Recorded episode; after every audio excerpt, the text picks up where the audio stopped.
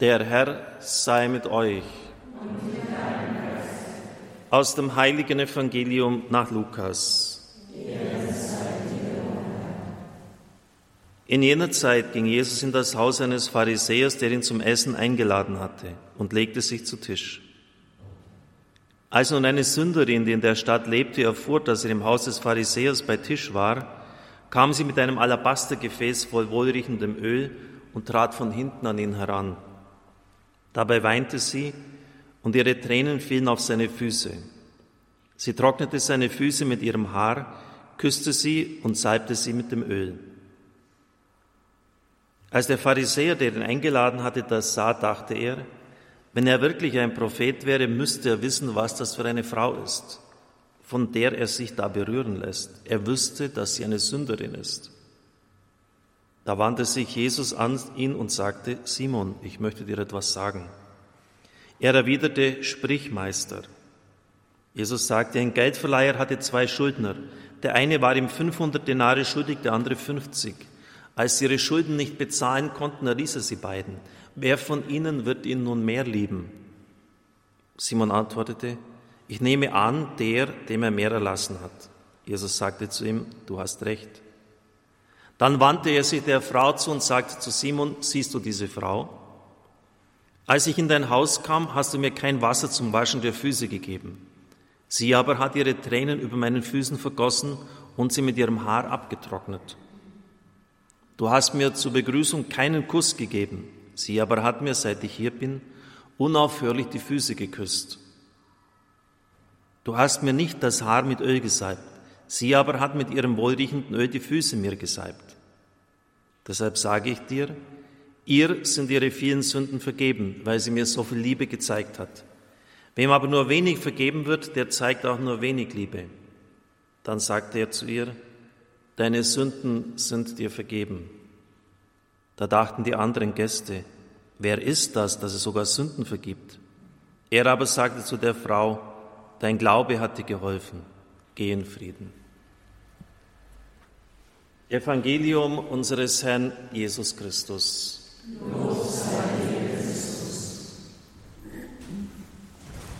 Liebe Zuhörer von Radio Horeb, liebe Zuschauer, liebe Brüder und Schwestern im Herrn, irgendetwas läuft da schief bei dieser Einladung des Herrn bei dem Pharisäer Simon. Dreimal das vorwurfsvolle, du hast nicht, du hast nicht, du hast nicht.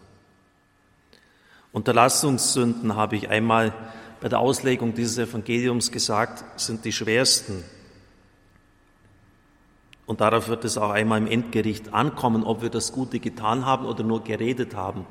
Da heißt es auch siebenmal hintereinander, du hast nicht, du hast nicht, als ich hungrig war, krank, fremd, obdachlos, du hast nichts gemacht. Das war im September 2013, als ich darüber gepredigt habe.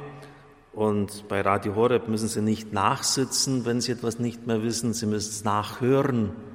Also bei Podcast können Sie nachhören, was ich damals mit diesen Unterlassungssünden gesagt habe. Das heißt im Schuldbekenntnis immer, ich habe Gutes unterlassen an erster Stelle. Das kommt bei so gut wie keiner Beichte vor, obwohl es das Wichtigste wäre. Es ist immer wichtig, zunächst einmal das Evangelium aus der Zeit von damals heraus zu verstehen. Und da bin ich auf ein Buch von George Lemser aufmerksam geworden, die Evangelien in aramäischer Sicht. Da hat jemand, der in diesem Kulturkreis tief beheimatet ist, aus seinem eigenen Erfahren oder Leben heraus die Evangelien kommentiert. Lemser schreibt, einem Gast Wasser für die Füße anzubieten, galt als eine Äußerung der Freundschaft und ein Zeichen des herzlichen Willkommens. In manchen Häusern waschen die Ehefrauen oder die Dienerinnen des Hausherrn die Füße der besonders vornehmen Gäste. Bei gewöhnlichen Besuchern oder auch bei ehrenwerten Lehrern und Propheten, deren Worte jedoch bezweifelt werden, tut man das nicht. Der jüdische Pharisäer Simon betrachtet Jesus einen Galiläer und nicht als einen rechtgläubigen Juden, denn er hatte vernommen, dass er unter anderem seine Hände vor dem Essen nicht wusch. Deshalb empfing er ihn auch nicht mit besonderen Ehrenbezeigungen und der Gastfreundschaft, die ein Orientalier einem hochverehrten Besucher erweist. Simon glaubte nicht, dass Jesus diese Behandlung zukam. Er nahm ihn daher wie einen gewöhnlichen Gast und Fremdling in sein Haus auf, der kein Anrecht auf die einem jüdischen Propheten gebührende besondere Ehrerbietung hatte. Maria war zweifellos schon im Haus, als Jesus eintrat und bemerkte die überhebliche Haltung, die der Pharisäer Simon dem galiläischen Propheten Jesus gegenüber einnahm. Dies war vielleicht gerade der Grund, der sie dazu veranlasste, ihre Handlung auszuführen. Vielleicht verstehen Sie erst jetzt das Evangelium ganz. Jesus wird die Ehre, die ihm gebührt, nicht erwiesen. Eine Prostituierte gleicht aus. Sie ergänzt. Wieder immer wieder die gleiche Grundlinie des Evangeliums. Jene, die es tun sollten und müssten, tun es nicht.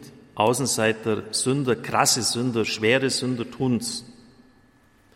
Und da stellt sich natürlich sofort die Frage, welchen Stellenwert hat Jesus Christus im Leben der Kirche heute und in meinem Leben? Ist er ein Gast zweiter Ordnung?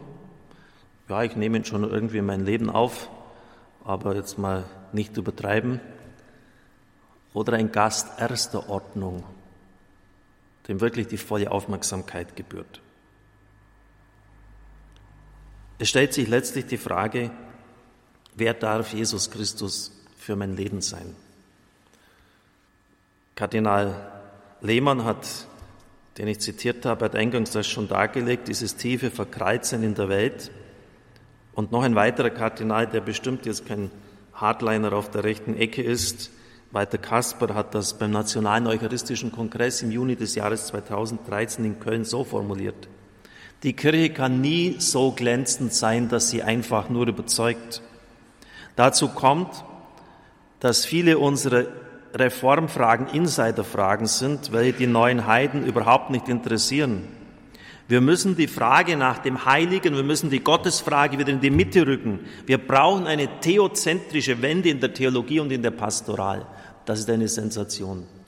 Als ich studiert habe, Theologie in den 80er Jahren, sprach man überall von der anthropologischen Wende. Das heißt, man muss vom Menschen her denken, von menschlichen Kategorien her. Er sagt, wir brauchen eine theozentrische Wende. Gott muss wieder in den Mittelpunkt unseres Denkens kommen.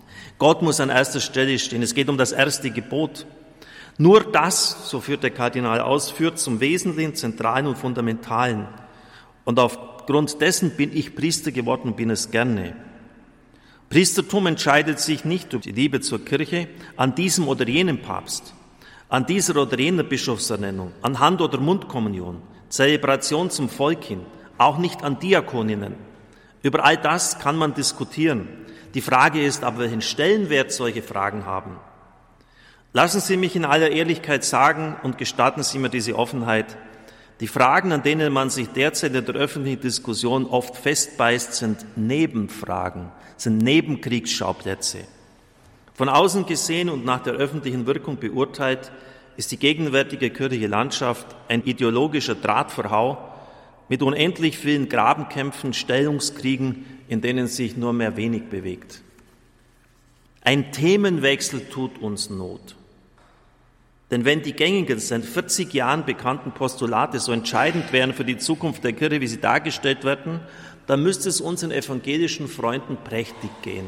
Sie wissen ja, er war Vorsitzender in Rom des Rates für die Einheit der Christen, hat also ständig mit äh, führenden evangelischen Christen, egal welche Denomination, zu tun gehabt. Diese haben keinen Papst und keine Kurie. Sie brauchen auf keine Weltkirche Rücksicht zu nehmen. Sie haben keinen Zölibat. Sie weihen Frauen zu Pastorinnen und Bischöfinnen. Sie segnen zweite und dritte Ehen, gleichgeschlechtliche eingeschlossen. Das sind ja ständig die Postulate, die an uns herangetragen werden. Das müsst ihr ändern. Diese Stellschraube endlich mal drehen, dann ist endlich mal der Knopf auf und alles läuft. Aber geht es Ihnen besser, wenn es um die Vermittlung des Evangeliums geht? Leider nicht. Ich sage dies nicht schadenfroh, ich sage, leider geht es Ihnen kein Haar besser. Im Gegenteil, es geht Ihnen noch schlechter. Die Zukunft des Christentums und der Kirche in unserer Gesellschaft kann also letztlich nicht an diesen Fragen hängen. Es geht nochmals um die Gottes- und die Christusfrage. Es geht darum, wer für mich Brot des Lebens ist im umfassenden Sinn des Wortes. Darum geht es, liebe Brüder und Schwestern im Herrn.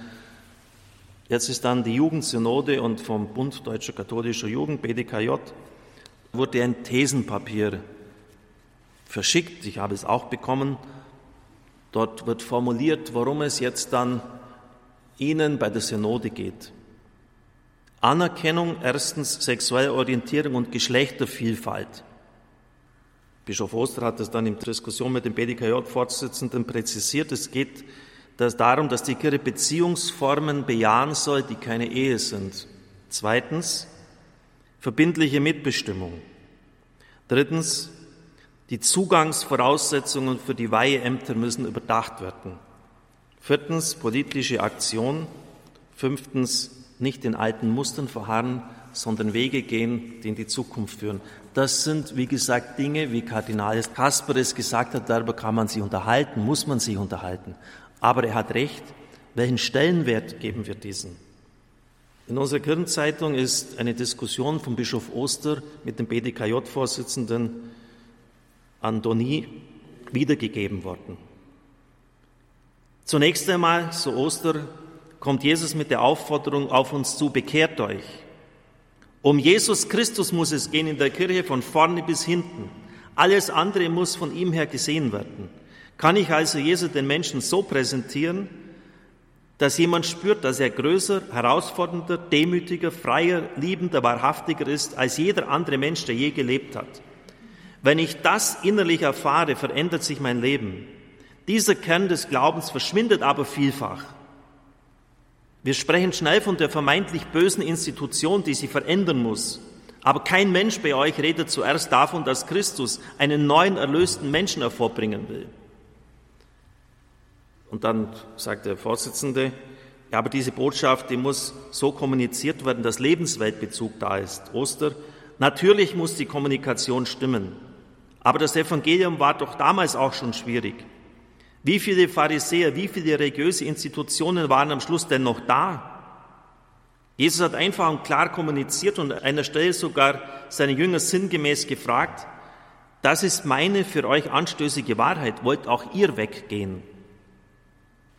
Die Hauptforderungen von euch an die Synode sind, Frauen zu den Ämtern zuzulassen zu Ostern und Beziehungsformen zu bejahen, die keine Ehe sind. Diese beiden Positionen waren damals zur Zeit Jesu auch anstößig, denn sie sind seit jeher nicht Teil des Evangeliums. Und dann meint der Vorsitzende, aber das sind doch keine unumstößliche Wahrheiten. Oster, die Zulassung von Frauen zum Priestertum? Dass das nicht geht, ist Bestandteil des Glaubensgutes. Der Papst hat mehrfach das bekräftigt. Wir können nicht Formen Zusammenlebens segnen, die keine Ehe sind. Damit steht unsere ganze Lehre vom Menschen in Frage. Diese permanenten Forderungen werden Jugendliche auf Dauer in die Frustration treiben, weil sie als BDKJ nicht erklären können und auch nicht wollen, warum die Kirche das und auch auf Dauer gesehen anders sieht. Fragen Sie doch mal Katholiken, auch junge Menschen der Jugendverbände, was ist für dich Jesus Christus? Die meisten werden vermutlich sagen, ein besonderer Mensch, der nah mit Gott gelebt hat, aber nicht Gott. Und fragen Sie, was ist der Kern des Evangeliums? Die meisten werden sagen, ein guter Mensch sein. Das ist aber nicht das Evangelium. Liebe Brüder und Schwestern im Herrn, ich möchte das einfach mal aufzeigen, wie aktuell das ist, was Kardinal Kasper gesagt hat, wie aktuell es in den heutigen Zeiten ist. Und ich möchte jetzt nicht als der dastehen, der Scheite auf diesen Jugendverband verteilt. Es wird unendlich viel Gutes auch bewirkt, aber Oster hat recht. Was sind unsere Schwerpunkte? Und ich frage mich schon, ob wir das noch wirklich richtig in den Blick bekommen. Ich denke zum Beispiel an meinen Mitbruder aus Bleichach. Der war bei Jugendgottesdienst, der hat gesagt, eineinhalb Stunden sind die gekommen und haben gesagt, was ihnen wichtig ist, wofür er beten soll. Ihm sind am Schluss fast die Hände abgefallen, so mühsam war das. Die meisten haben gesagt, zerbrochene Beziehungen, Ich war in der Früh auf und habe schon Depressionen. Kommt überhaupt nicht vor, das Thema Heilung. Es kommt überhaupt nicht vor, dass wir in der Zeit von Massenkommunikationsmitteln leben, die ein Segen sind, aber auch eine, wie der Papst Franziskus es formuliert, eine gasförmige Spiritualität produzieren können. Das heißt, es ist nirgends greifbar, alles ist nur virtuell. Immer mehr kann man sich in diese Welten hinein verlieren und das wirklich aus dem Blick verlieren. Es wird nicht gesagt, was denn eigentlich los ist, wenn nur noch sieben Prozent unserer jungen Leute täglich beten. Bei den Muslimen sind es 70 Prozent. Das heißt, wir müssen doch komplett von woanders her denken und die Beziehung zu Jesus Christus gestalten. Wie kann ich unterscheiden? Viele von den Jugendlichen stehen ja in Fragen, was sie mal später beruflich tun sollen. Wie kann ich unterscheiden, was Gott von mir will? Die Frage nach der Unterscheidung der Geister. Wie kann ich das erkennen? Gibt es da Handwerkszeug? Natürlich gibt es das. Wer kann mir da helfen, den richtigen Partner fürs Leben zu finden? Das sind doch die Fragen. Und dann natürlich, ich möchte es jetzt nicht einfach nur allgemein gesellschaftlich stehen lassen, sondern auch persönlich auf uns heruntergebrochen. Welchen Platz hat Jesus Christus in meinem Leben? Wir haben bei Propheten Jesaja 35,4 am Sonntag vor einer Woche gehört, sagt den Verzagten, habt Mut, fürchtet euch nicht. Seht, hier ist euer Gott. Die Wüste wird zur Quelle. Liebe Brüder und Schwestern im Herrn, wer von uns ist nicht verzagt? Krankheit, berufliche Veränderung, Schmerzen, Beziehungsbrüche. Erfahren Sie dort, dass eine Stimme tief in im Inneren sagt, hab Mut, du brauchst keine Angst haben, ich bin bei dir. Können Sie das glauben, dass Ihre Wüste wieder zur Quelle wird? Oder vergangener Sonntag, Jesaja 50, 5 bis 9a, der Gottesknecht. Er wird geschlagen, der Bart wird ihm ausgerissen, er wird ausgepeitscht. Und zweimal heißt es, doch Gott der Herr wird mir helfen, ich werde nicht in Schande enden. Glauben Sie das? In so einer Tortur, wenn Sie geschlagen sind, mit einer Krankheit, vielleicht sogar mit ihrem Charakter, von dem sie sich schwer tun, auszubrechen? Oder im Evangelium des vergangenen Sonntags stellt Christus die Frage, für wen halten die Leute den Menschensohn? Und dann geht es in konzentrischen Kreisen immer mehr zur Mitte. Die Leute, das interessiert Christus letztlich nicht. Er möchte einfach nur Meinungsbild einfragen. Er hat sich nie nach den Leuten gerichtet. Ihr aber, es nur noch die zwölf. Und dann am Schluss Simon Petrus, er antwortet, du aber, für wen hältst du mich? Wer bin ich für dich? Wer darf ich für dich sein? Darf ich für dich Erlöser sein? Es gibt keine Lösung ohne den Erlöser. Es gibt keine Lösung ohne den Erlöser. Darf ich für dich Retter sein? Wer darf ich für dich sein? Das ist doch die Frage auch des heutigen Evangeliums, die stellt sich bei jeder Perikope, die wir hören. Bin ich Ehrengast in deinem Leben? Empfängst du mich wirklich mit Freude? Oder schiebst du mich irgendwie die hinterste Bank ab, wie es dieser Pharisäer gemacht hat? Man nimmt ihn zwar auf, aber ja, setzt mal da irgendwie da hinten rein. Werden die entscheidenden Fragen meines Lebens vom Evangelium, von meiner tiefen Beziehung zu Christus her beantwortet, ja oder nein? Oder mache ich das alles selber? Wissen Sie, da sind mir zum Schluss die alten Iren so sympathisch. Da hat es einen Taufritus gegeben. Und zwar, wie in der alten Kirche üblich, das Untertauchen. Also der ganze Mensch ist da in dieses Baptisterium hinuntergestiegen. Der ganze Mensch wurde untergetaucht. Aber die schlauen Burschen haben die rechte Hand dann so hochgehoben, die rechte Hand, der rechte Arm wurde nicht mitgetauft. Warum nicht? Das war die Hand, mit der man das Mädchen umfasst hat, die Frau. Also geht es um alle Fragen der Sexualität, der Liebe, der Beziehung. Am besten sagt, redet mir Gott da nicht rein. Das mache ich selber aus. Ich weiß genau, wie ich meine Sexualität zu gestalten habe. Das ist die Schwurhand, mit der man geschworen hat. Da kann ich Gott auch nicht brauchen. Vielleicht bei Meinheit sogar noch. Und das ist die Hand, mit der man das Schwert geführt hat mit der man gekämpft hat, wo es um Krieg ging, um Land, um Herrschaft, um Macht, um Verteidigung, um Angriff. Land, Sexualität, Nachkommen, da können wir den Herrgott nicht drin brauchen. Und deshalb, das, das ist kein Witz, das war so. Ich weiß nicht, wie weit das verbreitet ist, aber ich habe das gelesen. Deshalb hat man die Schwurhand nicht mittaufen lassen, die rechte Hand. Ich finde das irgendwie so ehrlich, oder? Die haben es wenigstens voll gezeigt. Lieber Gott, diese Bereiche, die gehören mir und da kannst du nur stören. Aber dass natürlich so der alte Sauerteig nie weggeschafft wird und dass sich so christliches Leben nie ändern wird und nie das wird, was Christus gewollt hat, nämlich ein heiliges, ein erlöstes, ein befreites, ein freudvolles Leben, das dürfte auch klar sein.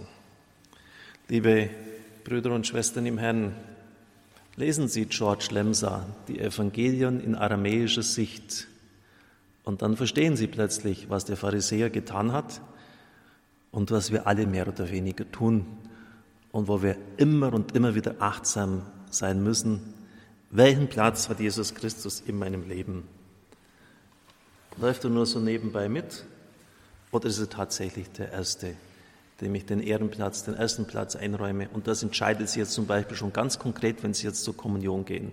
Was sagen Sie dem Herrn? Irgendwelche frommen Reimgedichte auf, die ich als Kind mal gelernt habe. Jesus Kindlein kommt zu mir, war ein frommes Kind aus mir oder sonst was, ich weiß gar nicht mehr.